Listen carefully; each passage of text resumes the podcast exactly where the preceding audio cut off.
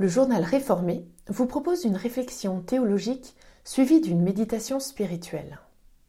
Découvrez ce mois-ci le texte de Philippe Gola, pasteur à Mérin en Suisse.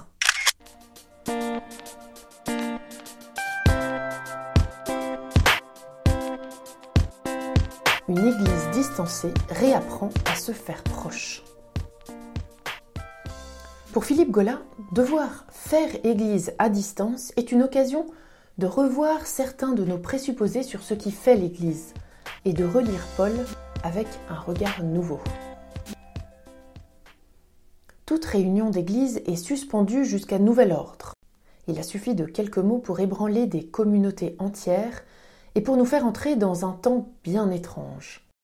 Bien que vivant proches les uns des autres, nous ne pouvons plus nous rencontrer comme nous en avions l'habitude. Nous tenions pour acquis tous ces rendez-vous qui rythmaient nos semaines le culte dominical, les rencontres de prière, de partage biblique, de méditation, les séances de conseil et les assemblées de paroisse. Bien plus, nous étions attachés à une ecclésiologie présentielle, qui ne faisait que peu de place à une église à distance. Et celle-ci se retrouvait en grande difficulté dans cette situation inédite. L'église était un lieu, et nous n'étions l'église que lorsque nous étions dans ce lieu. Lorsque ces lieux nous ont été fermés, nous avons dû revoir toute notre ecclésiologie.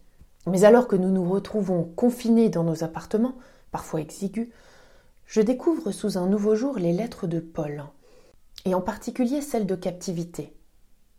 Il témoigne dans ces lettres d'une grande intimité avec ses communautés, et pourtant il a été à de nombreuses reprises forcé de vivre en isolement, en confinement.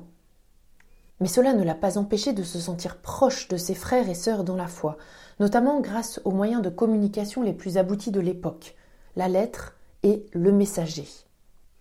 Depuis sa prison, il écrit aux Philippiens ceci. Dieu m'en est témoin. J'ai le désir de vous voir, car je vous aime avec la tendresse de Jésus-Christ.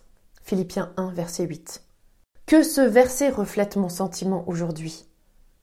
Très certainement que si Paul avait eu à sa disposition les moyens que nous avons pour pallier l'absence, il ne se serait pas gêné. Mais le christianisme est né et s'est constitué dans une situation de distanciation sociale.